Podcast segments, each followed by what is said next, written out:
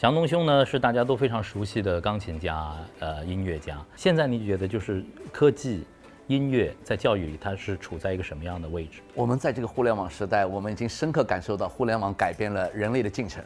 就比如说疫情来了，在网上买菜可以做在线教育，等等等等。我觉得其实科技已经不是科技，科技就是我们生活的本身。所以。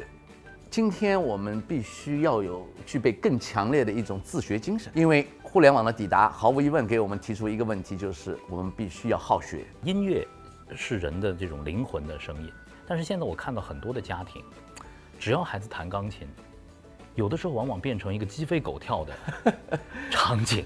这么美的东西，为什么在学习的过程中这么痛苦啊？学音乐、学钢琴本身都是美好的，但是我们往往由于方法不对。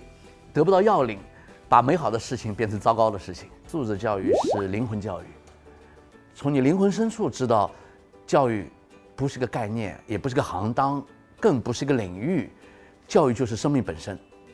其实，无论你从事不从事教育没关系，你都是在做教育。最重要的教育都是自我教育。音乐就是一个字，爱。如果在学艺术、学音乐的过程中，我们没有让自己那颗心充满了爱去传达、传递和分享，那么就会有偏差。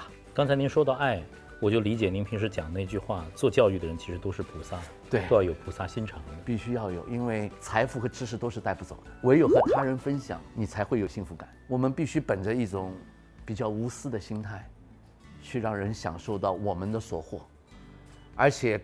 绝对不要有一颗就是说保守的心态，说哎呀，我还保留一点。其实人间没什么可以保留的，让我们的心态敞亮，然后面对大海，面对所有的阻碍和困顿。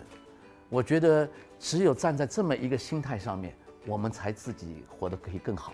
我看了已经考到九级甚至十级的孩子，在他们的琴声里头，我完全听不到色彩，完全听不到他们对于音乐的爱，这是一种。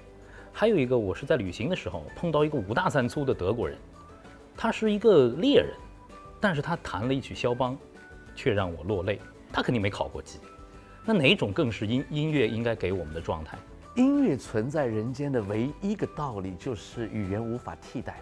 我们用手弹琴，但其实不是用手在弹，是用心在弹。如果不是用心在发力、发心力的话，它是没感召力的。没感召力的话，他不可能震撼到聆听者的心。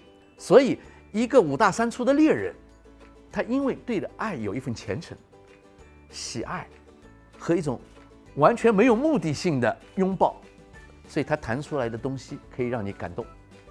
如果我们本着一个目的性，我达到这个水平去考级，考级可以加分，加分可以获得入学的通行证，那么毫无疑问，这个音乐。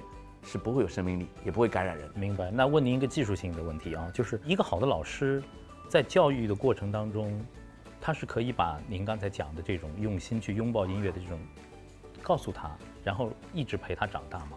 是可以做到的吗？现在看看我们中国的孩子，其实弹琴都弹得不错，尤其十八岁以前的。但是你去看看。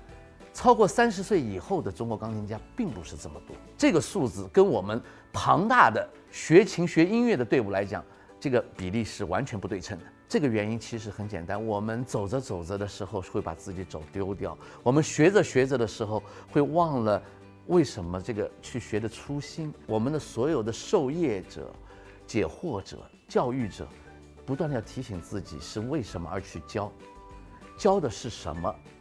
教的结果是为什么？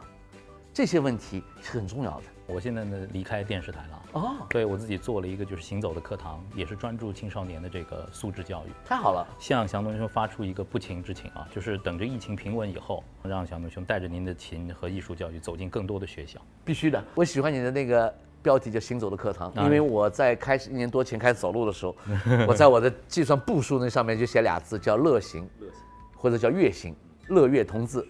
然后呢，写一句话，用自己的脚步丈量生命中爱的距离，走起来，走起来，走起来，谢谢，一起走起来，谢谢，祝贺你，谢谢，谢谢啊，谢谢，必须邀请我啊！哎呦，您您您赏光，我觉得是孩子们的福气，哪里哪里哪里，孩子们愿意效劳，愿意效劳。